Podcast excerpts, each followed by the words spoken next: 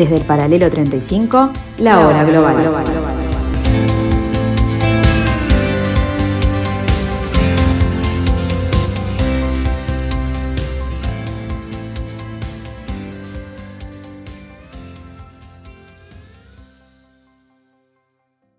A partir de ahora,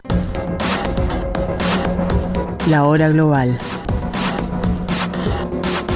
Desde el paralelo 35, en Montevideo, la realidad internacional por detrás de los titulares. Conducción de Gustavo Calvo. Participan Leo Arari y Susana Mangana. La hora global. Una mirada al nuevo desorden mundial. Muy buenas tardes amigos, bienvenidos. Ahora sí, antes de que Oscar me rete, el tercer programa de la cuarta temporada de la Hora Global, aquí en el paralelo 35, aquí en el año 2022, aquí en la tarde de Radio Mundo.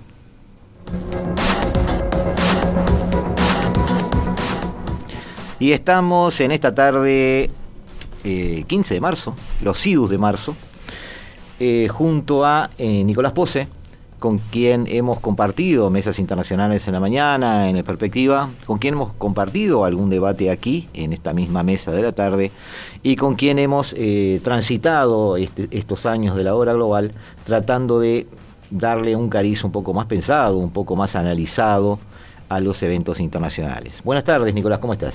Buenas tardes, Gustavo, un gusto como siempre estar por acá. Eh, te resumimos como qué, ya, no todos tus títulos, por favor, dos o tres nada más. Acá simplemente un, colaborador. No, no, no seas malo, decime. De la hora global. Bueno, este.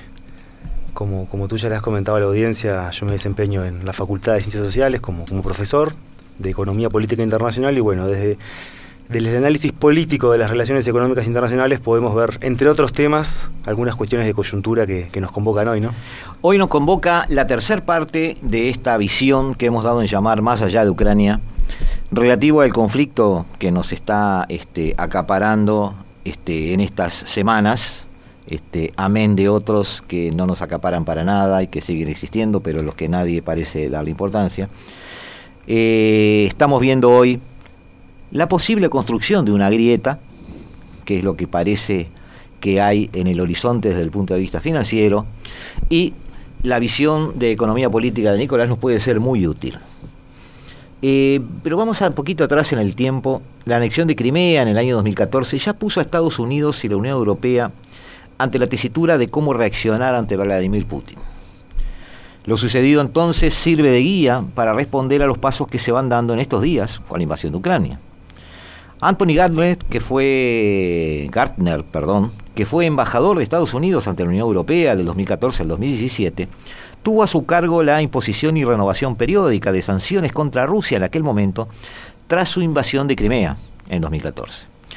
Aunque hay lecciones útiles que pueden aplicarse a partir de esa experiencia, las sanciones que Estados Unidos, la Unión Europea y sus aliados estaban aplicando ahora van mucho más allá de lo que hicieron hace ocho años, en amplitud, en rapidez y en eficacia.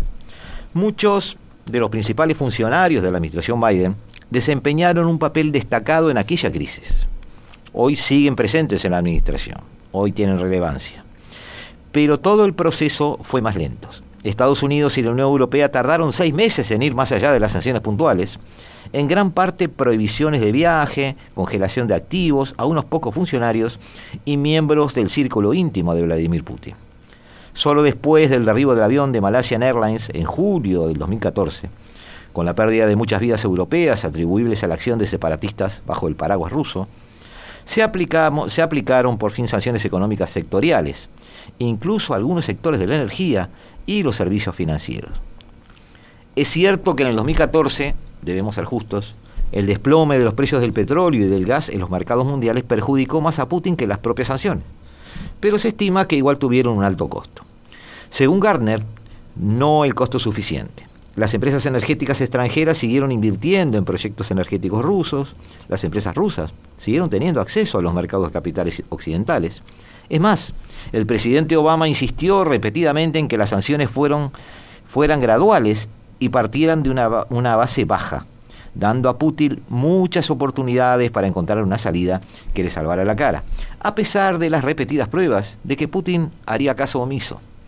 Además, desde el punto de vista militar, Obama bloqueó repetidamente cualquier propuesta de proporcionar armas letales a los ucranianos.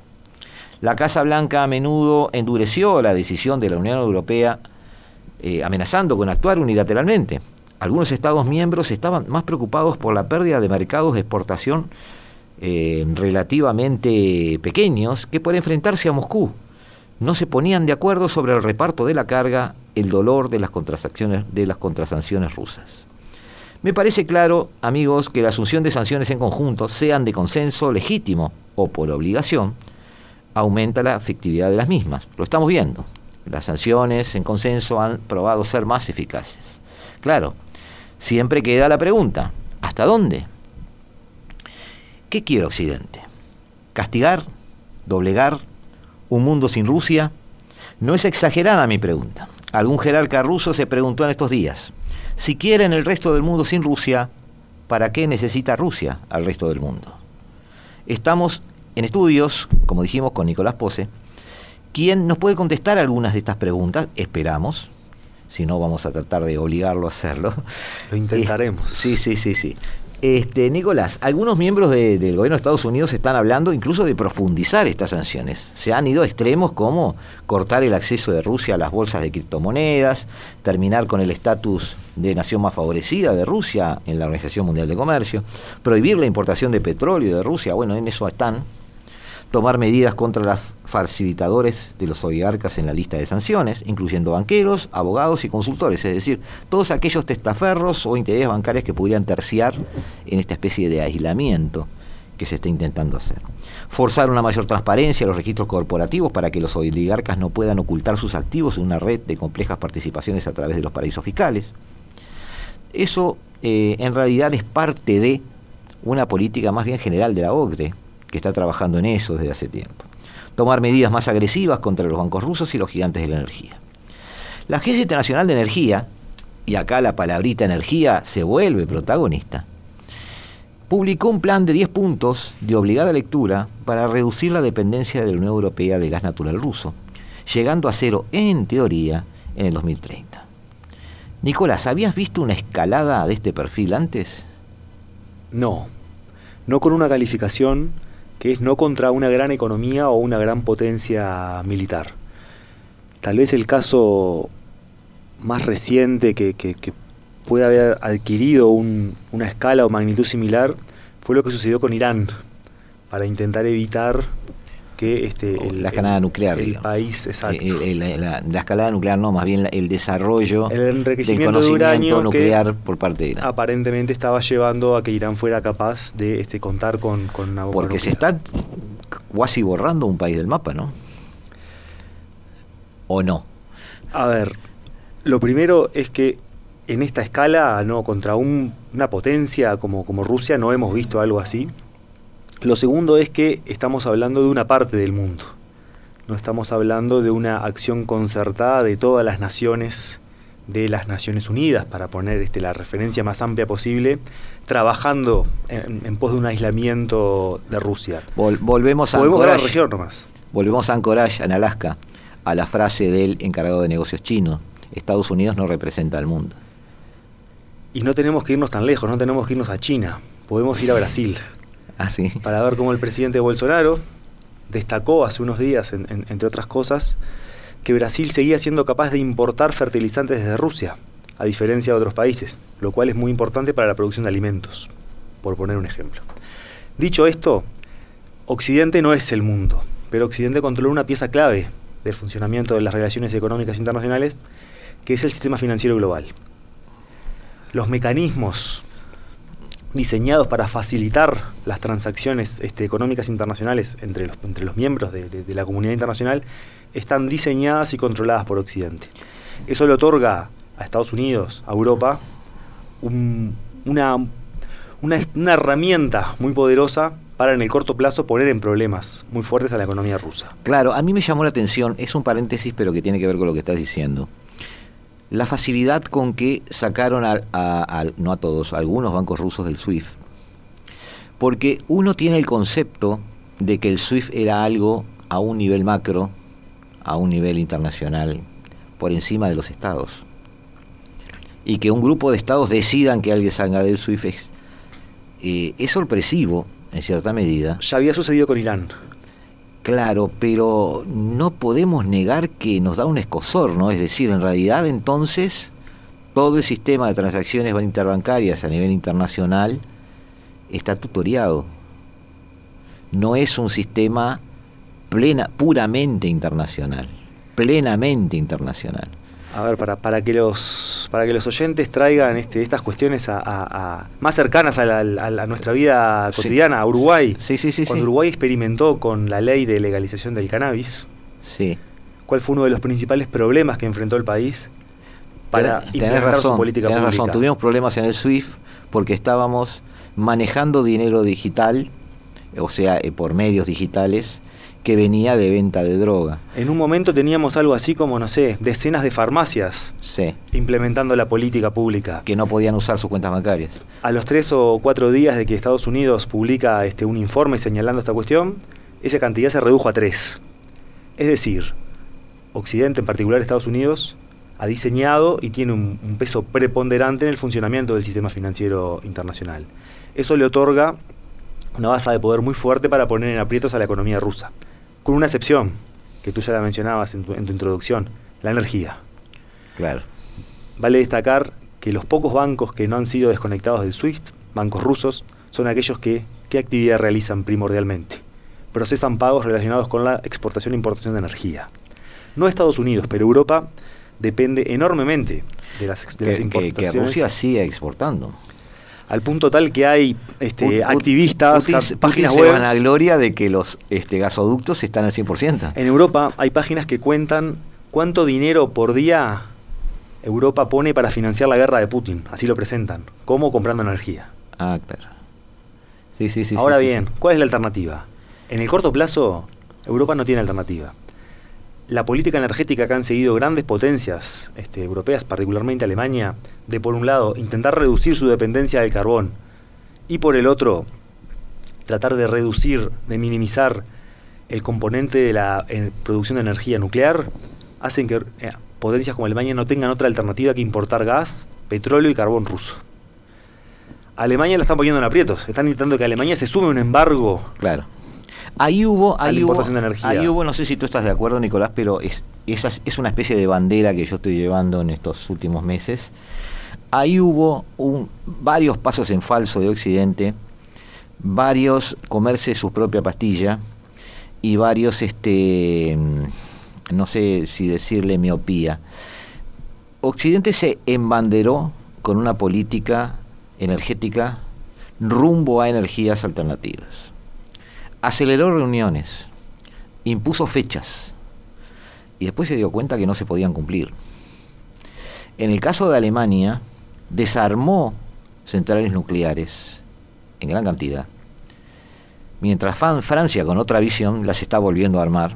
Ya las armó. Ya las armó. Y Francia, de hecho, es casi autosuficiente claro, en la producción de energía. Porque en su transitar hacia la energía renovable, Alemania sí quiso dar, y eso es cierto, el paso del petróleo al gas, lo cual implica llevar a la mitad los niveles de contaminación. El tercer paso sería el gas licuado, pero Alemania no tiene este, gasificadoras. Así que, de todas formas, Estados Unidos también es proveedor de gas licuado, le va a facilitar algo de eso. Hasta le va a construir una gasificadora seguramente pero eh, por eso la, apuesta de Angela Merkel al Nord Stream 2. Es decir, había una apuesta estratégica a mediano plazo para esa dependencia energética de, de Rusia, no diga de aprovecharla, pero mantenerla y que sea parte de una convivencia. E incluso profundizarla, hay que analizar las diferencias en las aproximaciones de Estados Unidos a Rusia de lo que son las aproximaciones europeas a Rusia. En particular Alemania ha considerado a Rusia como parte de la familia europea. Bueno, es la visión Merkel, sí. Sí, sí, lo que pasa es que ahora este, tenemos que remontarnos un poco a, ya lo he dicho en varios programas, ya a Mackinder, a George Keenan, digamos, todos este, los eh, norteamericanos desesperados porque nunca el corazón del continente, Alemania y Rusia, caminen juntas. Este, pero, pero es cierto, sí. Y Estados Unidos bombardeó todo eso. Obviamente que ahora en el corto plazo el sostenimiento de esta política para Alemania se volvió imposible. De hecho, la cancelación del, del, del gasoducto este, del Nord Stream 2 es un ejemplo de eso. Pero de todos modos, no sabemos. No está muerto para mí. No está muerto, está paralizado. ¿no? Ah, tenés la misma visión que yo. Yo pienso que no está muerto. Y por una cuestión hasta geográfica, vos que, que sos un, un- Yo soy un fanático de la un geografía. fanático de la, de la geopolítica, Sí, sí. La geografía marca. Está presente. hasta por una cuestión geográfica, para Europa, el relacionamiento con Rusia tiene que funcionar de alguna manera en el largo plazo. No es lo mismo que para Estados Unidos. No, no, no es lo mismo. Entonces, obviamente, hay, hay elementos que, que- que facilitan la cohesión de Europa y Estados Unidos en, en algunas cuestiones coyunturales. La, la invasión de, de- Rusia a Ucrania ha facilitado esa, esa cohesión, pero en el corto plazo. Desde el punto de vista económico, que es lo que a ti te compete, estamos de acuerdo que las energías alternativas no están a simple vista ni muy cerca. Tan es así que la propia Comisión Europea está este, discutiendo cómo reincorporar a la energía este, producida en base nuclear al paquete de energías, de energías limpias que la Comisión va a estar financiando de acá a los próximos 30 O años. sea, la energía nuclear va a pasar a ser una energía limpia. Es decir, la metemos en la bandeja para poder aprovecharla porque eh, suena muy rioplatense esto que voy a decir, pero no nos queda otra. Eso parece. Nos vamos a la tanda, amigos. Estás escuchando La Hora Global, una mirada al nuevo desorden mundial.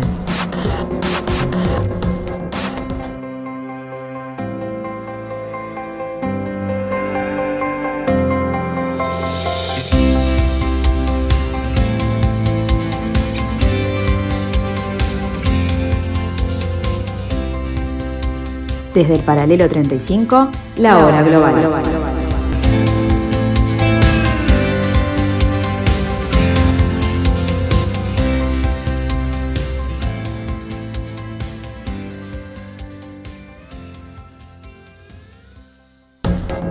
Estás escuchando La Hora Global, una mirada al nuevo desorden mundial. Buenas tardes amigos, seguimos en la tarde de Radio Mundo, seguimos en el 1170M de vuestro dial. Seguimos con Nicolás Pose viendo eh, el perfil de estas sanciones económicas y financieras con que Occidente está castigando a Rusia su aventura militar en suelo ucraniano. Estas sanciones que ya se han adoptado tienen una excusa militar, pero los analistas ya están viendo que el avance ruso, aunque lento, no va a detenerse y el poder de negociación de Ucrania se hace menor cada día. Si esto fuera así, porque amigos, nada está dicho, recordemos que esta guerra nos ha sorprendido a muchos, si Putin finalmente llega al final de la guerra, habiendo ganado algo, eh, ese algo puede ser cualquier cosa. Nicolás, las sanciones eh, estimás, estamos adivinando, ¿no? Pero estimás que puedan persistir después o ves que ellas son tan dolorosas para la propia Europa que se puede terminar volviendo a una nueva normalidad eh, casi retrocediendo en el tiempo. Esa es la pregunta del millón. Y, y uno lo que puede en, en estos casos es pensar escenarios. Como, como siempre hablamos, este, Sí. el negocio de la predicción. Es tu costumbre, a mí me gusta bastante. En relaciones internacionales, el negocio de la predicción no, no, no es un buen negocio. El negocio de tratar de visualizar escenarios funciona un poquito mejor. Pensando en, en un escenario en el, en el que Rusia consigue todos o algunos de sus objetivos militares, habrá que ver primero cuánto tiempo lleva eso y cuánto costo humano implica eso en, la, pro- en su propia implementación. Si esto es algo relativamente rápido y se vuelve a una suerte de, de normalidad de algún modo, yo no veo que la escala de estas sanciones pueda ser sostenible en el largo plazo. Estamos hablando de un punto de vista europeo. Después te voy a hacer una pregunta sobre el punto de vista ruso. Desde el punto de vista europeo, sobre todo. Porque aparte pensemos también qué tipo de incentivos genera esto. Pensemos qué tipo de incentivos genera esto en un mundo que tiende a ser algo más multipolar que lo que era en el pasado. Sí, pero aquella palabrita globalización está guardada en el cajón ahora, ¿no? Bueno, habrá que ver. Yo creo que sacar La, la empezó a guardar Trump y ahora terminó de guardar Biden. Hacer análisis sobre los hechos, sobre la, la marcha de los hechos es, es- es muy complicado, pero como tú bien decís, hay señales de que la globalización, al menos en su versión hiperliberal, como la llama Dani Roderick, llegó a un límite, llegó a, está este está llegando a los máximos límites posibles de lo que es la, realidad política y económica de los países y de las relaciones internacionales. Yo creo que la pregunta es si vamos a hacer un retroceso o nos vamos a quedar... Claro, es decir, BMW salió de, Rusia. Eh, ¿Va a plantear su vida de futuro sin Rusia? ¿O en algún momento del futuro va a volver a mirar por detrás de los Urales y dirá, bueno, pero ahí hay un mercado que sigue interesándome. Ese es un punto importante. Rusia en términos económicos no es una de las economías que, mueva al mundo. Ajá. Por supuesto que es una economía grande, pero es una economía similar a la de Italia, para que la gente la, la dimensione. No es China. El punto acá es si todo esto que está pasando va a cambiar de algún modo o no las relaciones entre China y Occidente. Porque el futuro de la globalización o de la fragmentación de la economía global, en mi opinión, se juega ahí. Este aislamiento de Rusia no es un aislamiento que mueva muchas olas en el concepto de globalización, eso es lo que me estás diciendo, porque involucra un mercado que no es tan relevante. Puede moverlas en términos conceptuales. Pero no en términos de relevancia. Muchos se han preguntado qué va a hacer China a partir de ahora viendo que Occidente está dispuesto a utilizar sanciones económicas de la escala que ha utilizado contra Rusia, si el día de mañana, en un eventual escenario, China con una política más agresiva frente a Taiwán, se enfrenta con este tipo no, de No spoileemos porque eso va para nuestra última pregunta. Eso, viste que el tema del spoiler ahora está de moda, no se spoilea nada acá. Pero desde el punto de vista de europeo, tú ves una tentación a mediano plazo de volver a una cierta este, normalidad sin dramatismos. Volvemos a la geografía. Europa precisa mucho más que lo que precisa Estados Unidos. Te voy a regalar el, libro de Kaplan, La venganza de la geografía. Tener algún tipo de relación trabajable con Rusia. Sí, sí. Y además, de nuevo, insistamos con este concepto. En el corto plazo, Europa no tiene alternativas para la provisión de energía, salvo que buscar algún tipo de acomodo de nuevo con Rusia. Lo mismo se, lo mismo se aplica a los conceptos financieros, esta salida del SWIFT va a implicar después un retorno al SWIFT porque el movimiento financiero, porque hay un tema allí que lo habíamos visto este, lateralmente con otros artículos que hemos estado manejando contigo justamente, Nicolás, estos días. Eh, tú dijiste, se mantiene dentro del SWIFT a los bancos rusos que tienen relación con la energía. Están fuera del SWIFT los bancos rusos que no estarían manejando temas directamente relacionados con la energía, ergo son movimientos de dinero que tienen que ver con transacciones comerciales eh, no necesariamente ilegales. Exactamente. Y el punto más fuerte es este, el congelamiento de los activos del Banco Central ruso. Claro, este, hoy estaban hablando de, no solo el Banco Central, hoy estaban hablando de la, residencia de verano de una de las hijas de Putin que ha sido tomada por un, un este, italiano, creo, no me acuerdo bien si la, la, la, nacionalidad de él. Este, es decir, Occidente se está haciendo de activos que estaban legítimamente dentro del circuito financiero internacional. ¿Y eso es un cambio de paradigma. ¿Y cómo ves tú eso, que sos un economista político, no sé si se dice así? Este, ¿Cómo lo ves? Yo te comentaba, creo, en una charla previa que, teníamos, en el siglo XIX, en el marco de la guerra de Crimea, Rusia y Gran Bretaña enfrentadas, un político británico decía, es lógico para las naciones civilizadas que, a pesar de la guerra, continuemos pagando los intereses de las deudas que hemos tomado con Rusia y que Rusia siga pagando los intereses de las deudas que ha tomado con nosotros. Es decir, estamos frente a un cambio paradigmático en este sentido. La escala, la magnitud de las sanciones financieras contra Rusia cruzaron, no tiene presente. Cruzaron líneas rojas. Cruzaron líneas rojas. Estados Unidos, desde su dominio financiero, cruzó líneas rojas. Lo que hay que ver. ¿Eso no le, quita, no le quita credibilidad a Estados Unidos de futuro?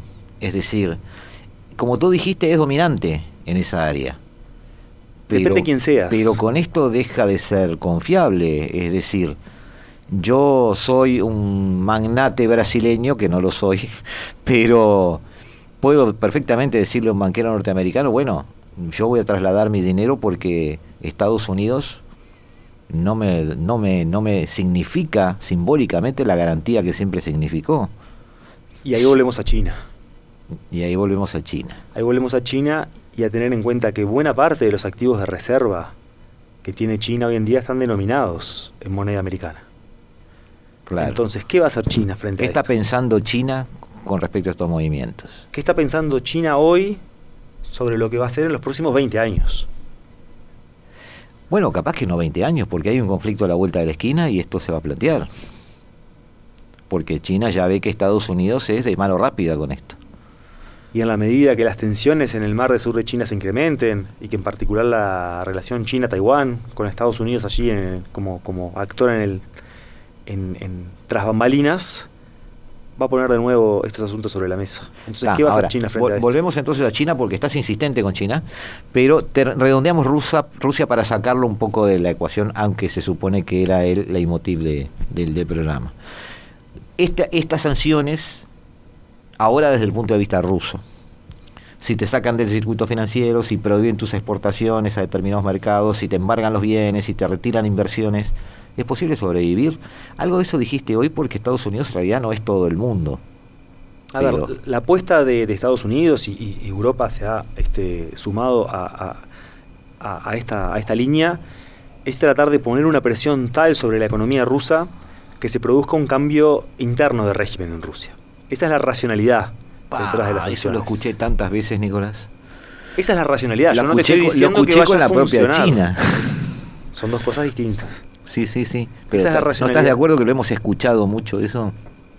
Que a la propia China muchas veces se dijo que se le daba eh, se le daba importancia o se le daba algo a cambio intentando hacerla democrática. No, pero esta es la lógica contraria. esta ojo. es la lógica contra esta lógica del castigo que puede permitir el derroque del régimen. Esta es la lógica de poner presión sobre la población Ajá. en términos de, de problemas económicos cotidianos que la población rusa ya, ya Esta está es la lógica de. Irán, por ejemplo. Esta es la lógica de Irán, exactamente. Pero llevada a una escala mucho mayor por la potencia con la que estamos lidiando. Claro. No estamos hablando de, de- de Irán, una economía con el tamaño de Irán. Bueno, ¿y, es- ¿y esto hace efecto en Rusia? O como se dice, Rusia en realidad está puenteando a través de China muchos de sus capitales y... No, esto, esto va a afectar a Rusia. Sí, Sí, porque la, la- la magnitud de, de las sanciones ha sido lo suficientemente fuerte como para afectarla. Todavía no se ha tocado el activo más importante que tiene Rusia, que son las exportaciones de energía. China, eh, perdón, Rusia puede canalizar parte de, de sus necesidades económicas vía China, pero no, lo- no va a lograr cubrir al 100% de lo que está perdiendo. Y hay otro elemento desde la perspectiva rusa que es hasta qué punto la dependencia con China no pasa a ser un factor de riesgo a ser incorporado en una visión geopolítica y Sí, geoeconómica tan fuerte como la que tiene Rusia. Sí, sí, sí, sí, sin duda. Eh, también estuve leyendo algo, que tú también lo estuviste leyendo, referente a que esto de que Estados Unidos no es el mundo está dejando afuera una serie de países relativamente eh, medianos, importantes, que siguen comerciando con Rusia. Así que quizás la presión no sea tanto como Biden cree que es. Ahí volvemos al sistema financiero. ¿Quién controla el sistema financiero? Claro. Estados Unidos. Sí, sí. Aquellos, Podrán comerciar, pero cuando llegue el momento de pagar, aquellas empresas que quieren seguir haciendo negocios con bancos estadounidenses que precisan de la red financiera que ha creado Occidente para canalizar esas transacciones, se van a mostrar reticentes a seguir este manteniendo lazos tan fuertes como los que podían llegar a tener con Rusia antes. Perfecto, muy bien. Eh, nos guardamos para el final ahora un análisis ya con China presente, el elefante en la habitación, como siempre decimos, y volvemos en unos instantes aquí en la tarde de Radio Mundo, aquí en la tarde de la hora global. Estás escuchando La Hora Global, una mirada al nuevo desorden mundial.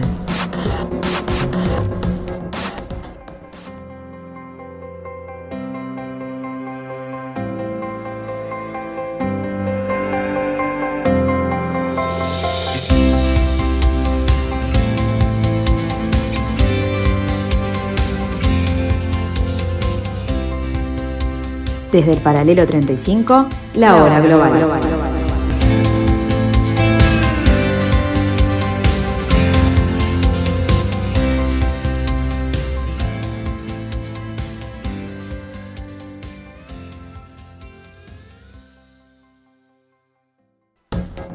Estás escuchando La Hora Global, una mirada al nuevo desorden mundial.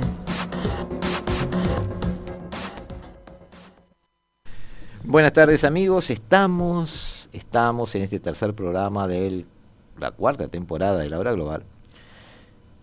Eh, en lo que hemos dado en llamar más allá de Ucrania, tres, la grieta financiera o económica en la que pretendemos o pretenden algunos que caiga Rusia o que se despeñe Rusia. Y este, con Nicolás Pose estamos viendo cómo afecta a Europa la necesidad de Europa de volver a una especie de normalidad una vez que esto pase, si es que pasa, qué acción, eh, perdón, qué, este, sí, está bien dicho, qué, qué acción o qué consecuencia en realidad, deberíamos haberlo dicho así, qué consecuencia está eh, aterrizando sobre la cabeza de Vladimir Putin, que hace que de alguna manera esto eh, vaya a, a ser más grave de lo que es y también paute, ¿por qué no?, su actitud frente a la guerra. Aunque hay gente que dice que estas sanciones no, no alterarían el curso de la operación militar. Las, operaciones militares, eh, decía Clausewitz que era la política por otros medios, ¿no? Así que en realidad cualquier cosa puede cambiar el curso de una operación militar. De todos modos, estas acciones yo creo que están pensadas más en el mediano plazo estas acciones yo creo que nadie esperaba que frenaran el avance ruso en, estos días o estas semanas. Creo que están pensadas desde una lógica de poner presión sobre la economía y la sociedad rusa de cara a modificar conductas de acá a unos meses, a un año. El punto de nuevo es... Tú decís que son, parte de un disciplinamiento de Rusia hacia el concierto internacional. Son parte de intentar cambiar la forma como Rusia se gobierna y por lo tanto su política exterior. Pensando en Rusia eso suena muy utópico, ¿no? Pero bueno, han pasado cosas más utópicas que esas. Este, como decíamos, Nicolás, antes de irnos a la pausa, el elefante en la habitación es China, la has mencionado ya. Si bien no se ha involucrado, tampoco se cree que pueda dejar caer a Rusia, porque no olvidemos que eh, lo que menos necesita ahora es un Estados Unidos cómodo en el dominio financiero y omnipresente y omnipotente, casi viviendo en 1990. Eh, se mencionó mucho un acercamiento con los rusos, en realidad lo que hubo fueron reuniones previas a la invasión donde todos suponemos que Xi Jinping estaba este, en conocimiento de lo que se venía. Eh, esa reunión del 4 o el 5 de febrero en Beijing fue bastante este, interesante de ver desde afuera no solo por lo que se dijo, sino por lo que no se dijo. Y la unipolaridad no parece ser un escenario que China acepte, ya lo ha dicho, ya lo ha dicho. De todas formas, antes de las preguntas que te voy a hacer, se ha colado en estos días una reunión entre norteamericanos y chinos. Según algunos titulares, Estados Unidos habría advertido, esa fue la palabra que se utilizó, a China de que no lleve a extremos su apoyo a eh, la actitud rusa. Me parece que es una palabra que los chinos no aceptarían, ese advertido. Así que me pareció más un titular de un diario occidental que otra cosa. Pienso que debe haber habido una conversación informal y una preocupación, eso se aceptarían, de Estados Unidos por las implicancias de una ayuda china a Rusia. A ver, Estados Unidos viene advirtiendo a China sobre diversas cuestiones hace ya unos cuantos años. Sin embargo, que esas advertencias generen algún efecto en el cambio de comportamiento de China, me, pareció que no. Eso ya es otra cuestión. Eh, China puede aprovechar productos rusos, puede ser un demandante más de los productos rusos, alivianar de alguna forma su aislamiento. Como tú bien dijiste recién, en el caso particular de la energía, eso implica dependencia también que es una contraparte de la moneda que Rusia, eh, bueno, debe ver como, como un signo negativo.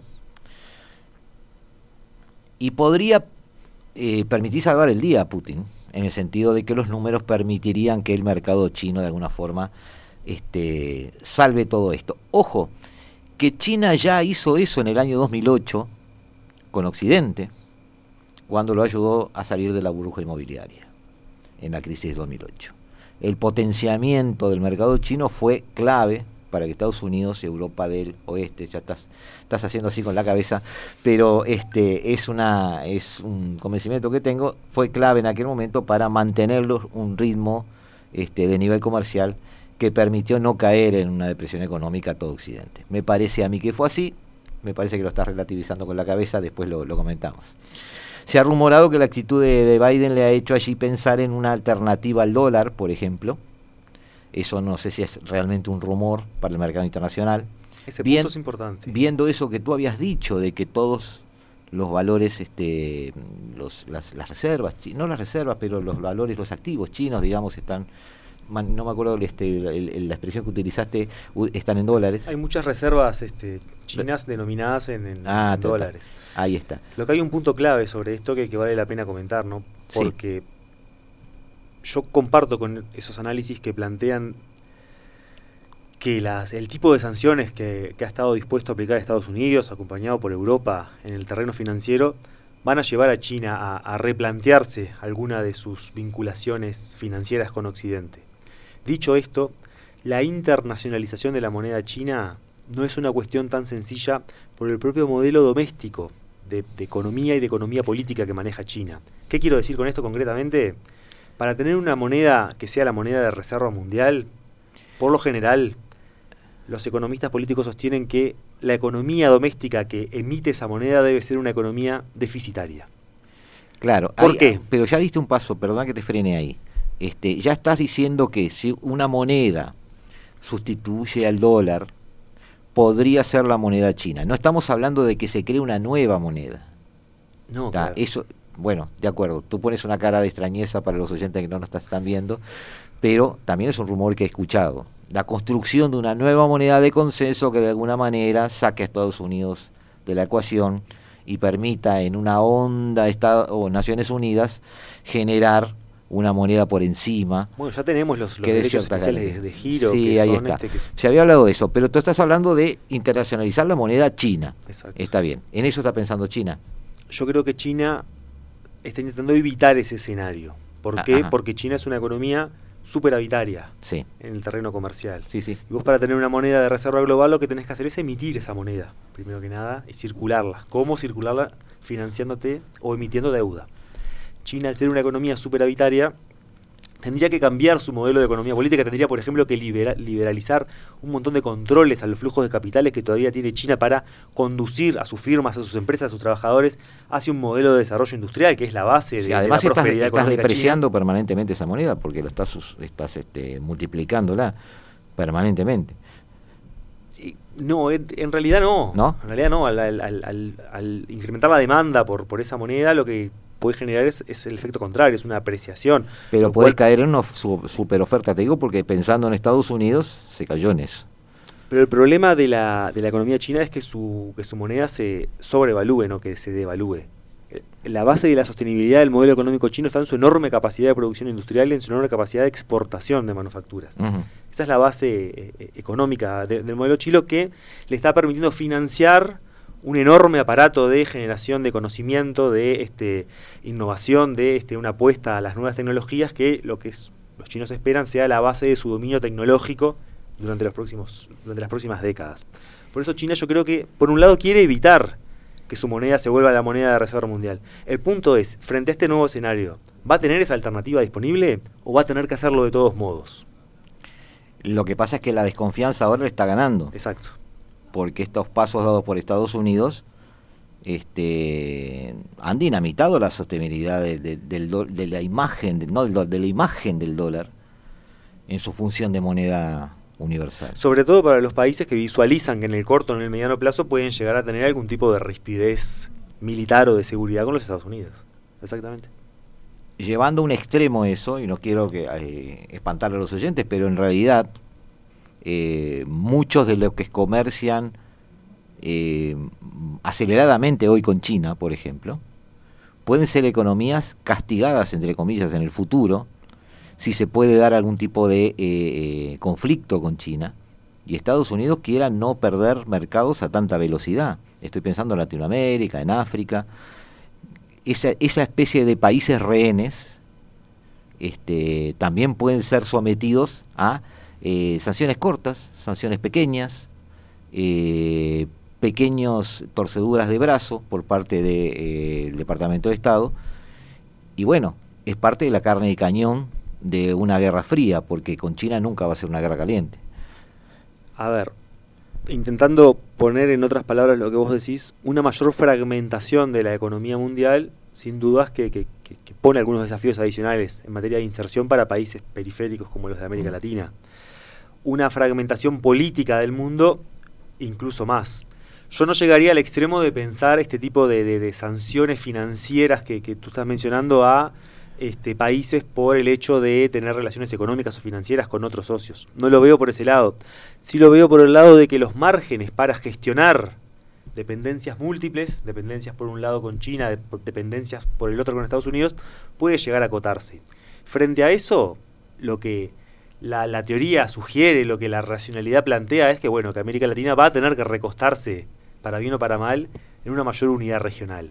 El punto es, ¿será América Latina capaz de eso? luego de múltiples intentos frustrados. Pero de nuevo, en un mundo que tiende a fragmentarse, la región va a pasar a ser hasta por necesidad más importante. Esa fragmentación la ves real porque se está hablando de, que vamos a dos bloques, ¿no? Pero no eh, están tan a la vista los bloques. Eso ya es de por sí una mayor fragmentación de la economía global que lo que tuvimos en los últimos 20, 30 años. Ah, claro, venimos de una unipolaridad. Tener una economía global en la cual tengas dos pueblos exactamente diferenciados y que tiendan progresivamente a intentar desacoplarse, es un escenario nuevo en comparación con lo que vivimos hasta 2016, si querés, para ponerle una fecha, una fecha límite. También atenta contra el concepto que teníamos de globalización. Exactamente, exactamente. O sea, ya no hay una globalización o podría haber globalizaciones, pero en dos mundos paralelos.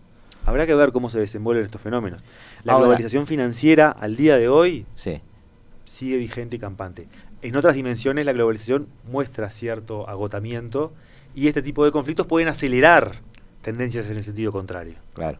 Eh, estoy pensando en que justamente se está debatiendo en algunos países la idea del año pasado, de la idea no, el proyecto del año pasado que le fue encargado a la OCDE, para manejar este, un sistema tributario internacional, este, nacido de los problemas con las tecnológicas que han tenido los países europeos, pero básicamente tendiendo también a tratar de limitar el, manejo de los paraísos fiscales, etc. La OCDE diseñó, a pedido de los, los países centrales, un sistema tributario internacional único que tendería a dar algunos algunos, este, algunos pasos como para estandarizar determinados tipos de impuestos. Por supuesto, eso suena hoy como una utopía, pero tuvimos sentado aquí al secretario general de la OCDE y él nos decía que paso a paso ellos iban encontrando que algunos eh, nichos de mercado estaban listos para empezar a aceptar algunos de esos procesos, sobre todo en el área tecnológica. Sí, ¿Ah? esos son procesos que igual tienen poco que ver con esto. No, pero yo los, los estoy viendo que eh, Occidente estaba dando pasos rumbo a una estandarización global, una globalización también financiera, también tributaria, un emparejamiento de, los, de, las, de, las, de las legislaciones. La historia breve de esto es... Que, todo esto da el traste con eso. Este, o no. La historia breve de, todo este proceso que tú estabas narrando, Gustavo, es entre la década del 70 del siglo XX y, el y hasta el 2008 vivimos una era de, extrema liberalización de la economía global. Eso que hace que los capitales puedan relocalizarse en distintas jurisdicciones con mucha más facilidad que lo que lo hacían en el pasado, en el marco del consenso de Bretton Woods, el consenso posguerra. ¿Cuándo Occidente se enfrenta a la necesidad de revertir, al menos parcialmente, este proceso? Cuando después de la crisis financiera global del año 2008, los países europeos y de América del Norte empiezan a enfrentar necesidades fiscales que no tenían en el pasado. De ahí vienen los primeros esfuerzos por incrementar la capacidad de este, fiscalizar y, de recaudar tributos de estos países. ¿Cuál es el segundo impulso a esto? La pandemia.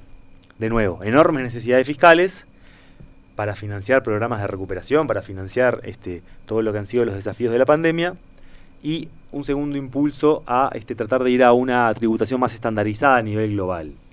De todos modos, esto tiene, de nuevo, o por lo menos en mi opinión, tiene poco que ver con las tendencias que uno puede llegar a visualizar en términos de relaciones económico-políticas entre Estados Unidos y China o mismo trayendo a, Rusia la cuestión. Esto tiene que ver con dinámicas intracapitalistas y con dinámicas intraoccidentales de intentar hacer que las empresas tributen más que lo que lo hacían en el pasado, porque los países tienen necesidades fiscales y ven cómo hay un montón de dinero que se genera en la economía mundial y que los países no logran captar vía tributos. Y eso puede mantenerse o llevarse adelante sin tener que involucrar a China, por ejemplo, que es un eh, protagonista capitalista importante. Sí, pero China no es el lugar donde las empresas se radican para evadir tributos. Entonces yo, No, yo no veo que por ahí sea... Ahí este, está, está, perfecto. Tata quería ver tu opinión sobre eso.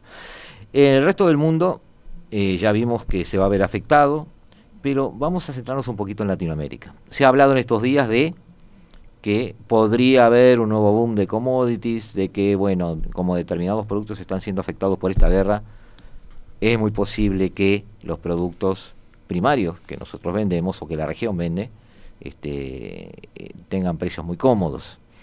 También hay contrapartidas a esto, hay insumos que se encarecerán. Este, ¿Tú ves alguna tendencia hacia un lado o hacia otro? Yo lo que veo que la incertidumbre que generan estos procesos este, hacen que el saldo en cualquier caso sea negativo. Porque como tú bien decías, algunos, algunos precios están incrementando este, de forma muy fuerte. Hay otros precios que de productos, incluso de commodities, que, la región importa, este, por lo menos para, traer a la discusión el caso uruguayo, el caso del, petróleo más claramente, que variaciones muy, muy fuertes, muy abruptas de, esos precios generan este, desacomodos, desacoples de, la economía en su conjunto. Por lo que más allá de, ganancias o pérdidas, este, haciendo el, el, saldo, si se quiere, de cuánto gana un país y cuánto pierde con esto, yo creo que la incertidumbre que esto agrega a la economía global, que ya viene muy golpeada por la pandemia y por, por todo lo que han sido fenómenos previos, hace que el escenario se vuelva aún más complejo. En una América Latina de insatisfacciones crecientes, que no son nuevas, que se remontan al menos al año 2014, 2015, y que se han este, plasmado en distintos procesos políticos que hemos visto en todos los países de la región, cada uno con sus características. Sí, pero, que en general hay un debilitamiento de los sistemas políticos, porque esta fragmentación de votos en estas y últimas elecciones que hemos estado, claro, que, el sistema político no logra, no logra gestionar o logra gestionar con más dificultad que en el pasado. Y eso no se arregla, como se ha dicho muy fácilmente, bueno, le compramos petróleo a Rusia, ya que lo tiene, no es tan fácil. No, porque de nuevo, la, la, región es una región este, ubicada en la periferia del sistema económico y político internacional y se enfrenta a restricciones como, por ejemplo, si quiere seguir comerciando con Estados Unidos, con Europa y quiere seguir utilizando determinados canales financieros para procesar sus transacciones. No podés comprar petróleo ruso. O puede llegar a darse ese escenario. No es el escenario que está planteado hoy porque no hay un embargo contra el petróleo ruso al día de hoy, vale la pena aclararlo. Sí, sí. Pero dado ese escenario que tú estás planteando, y bueno, hay restricciones para, para avanzar en estas altas Y si no la hay, muchos países se las autoimponen para tratar de mantener un statu quo adecuado con eh, Occidente o Estados Unidos en particular. Bueno, eso depende de muchas variables, ¿no? Hay variables De, política doméstica, hay variables de, mm. percepciones, hay variables de qué tipos de alianzas han apostado los países, este, cada uno de ellos. Es decir, ahí habría que analizar más en profundidad cada caso como para poder tener una evaluación un poquito más este, sustantiva. De todas formas, estamos pasando una guerra, como hemos pasado otras. Eh, ¿Ves una bipolaridad en el futuro?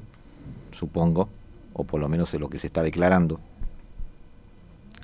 Yo creo que no es, no es bueno trazar un paralelismo con lo que fue la dinámica de la Guerra Fría. No, no, no, lo estoy, no lo estoy trazando, simplemente veo dos polos no necesariamente se comporten como se comportaron los de la Guerra Fría. Exacto, exacto. Pero hay dos polos. Eh, sí, como en la Guerra Fría, son improntas culturales diferentes. Sí, como en la Guerra Fría, son sistemas de tomas de decisiones diferentes. Pero no como en la Guerra Fría, forman parte de un mismo esquema comercial, eh, financiero, económico en general. Entonces, eh, Estados Unidos capaz que se sienta más incómodo en la mesa de directorio de la Organización Mundial de Comercio que en un campo de batalla. ¿Esa es la base de China? Yo creo que podemos visualizar un escenario de, no sé si de bipolaridad, habrá que ver, sí de que el, mundo unipolar ya es parte del, pasado y que nuevos polos emergen, habrá que ver si es un solo polo o son varios. Hay varios elementos que apuntan a que podría ser un solo polo. Comparto con esta descripción que tú hacías de que la realidad de, la, de lo que fue la Guerra Fría con esta nueva realidad es sustantivamente diferente por el nivel de interdependencia económica que hay entre los dos eventuales polos. Los dos juegan el mismo juego. Están, están eh, con las mismas reglas, con estrategias diferentes. Y no nos debemos olvidar que los dos quieren dominar. Digan lo que digan los discursos. Pasa que tenemos ahí una dimensión el internacional. Tema es que no va a ser eh, a la sombra de los cañones. Y, en estos aspectos hay un elemento internacional que sin dudas es muy relevante, pero hay elementos de economía política doméstica que son tan o más relevantes. Porque para explicar, por ejemplo, la política comercial de los Estados Unidos desde 2016 hasta acá, no hay que mirar tanto el mundo, sino hay que mirar la economía política doméstica de los Estados Unidos. Que por supuesto que está asociada al ascenso chino, al ingreso de China al OMC y a lo que fue el shock de China en materia comercial. Pero tiene que ver con demandas domésticas. Sí. Que los sistemas políticos de algún modo tienen o intentan procesar. No debemos dejar abajo de la alfombra algunos aspectos que para algunos son relevantes a largo plazo, aunque ahora no les den mucha importancia. Estados Unidos, gracias al fracking, se ha convertido en primer exportador petrolero, primer exportador de gas, segundo, pero con vías de transformarse en primer exportador de gas licuado. No solo eso implica que genera energía, y China demanda energía, por lo tanto Estados Unidos ahí tenga quizás un, plus. No solo eso implica eso, sino que además hay algo colateral que debemos ver. Si Estados Unidos maneja esos niveles de producción, está, como lo dijera Joe Biden en su discurso en el Congreso hace poco, en capacidad real y cierta de bajar sus costos. Y eso, en la construcción de una eh, estructura comercial es muy relevante para un país que mueve esos volúmenes.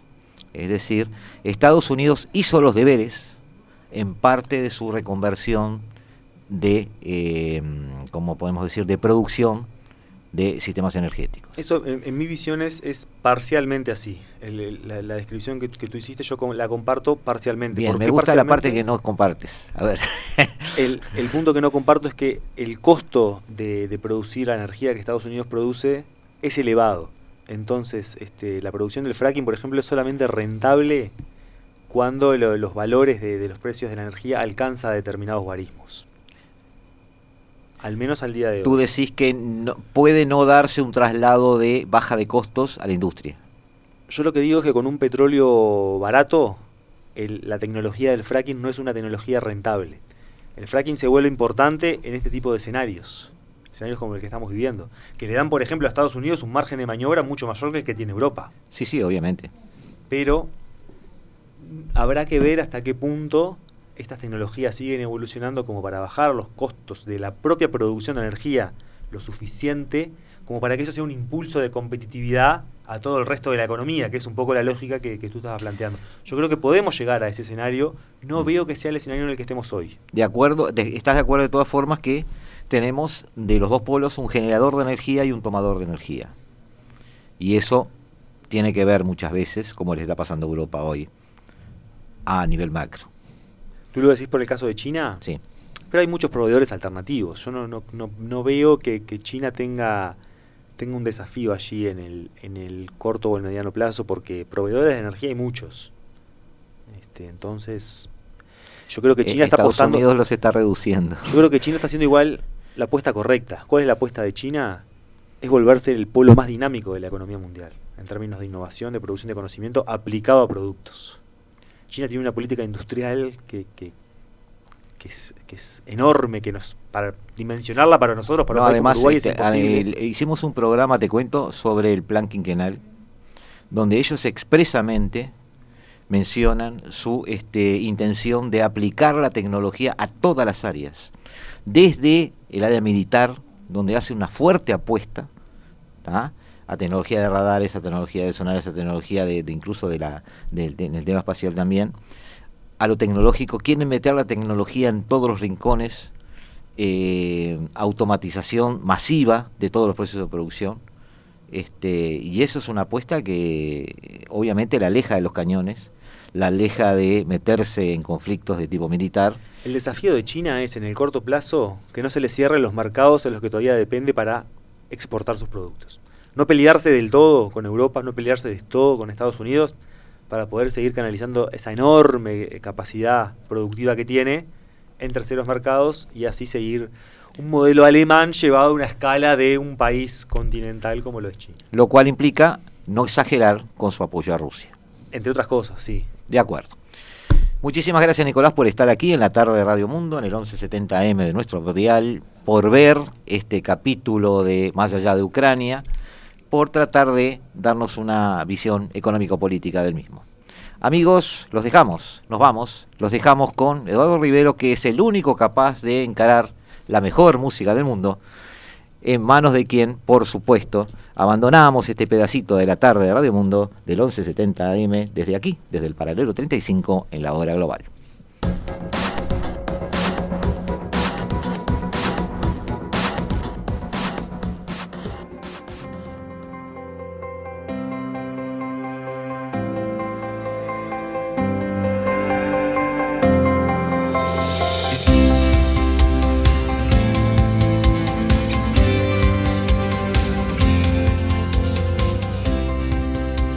Desde el paralelo 35, la hora global.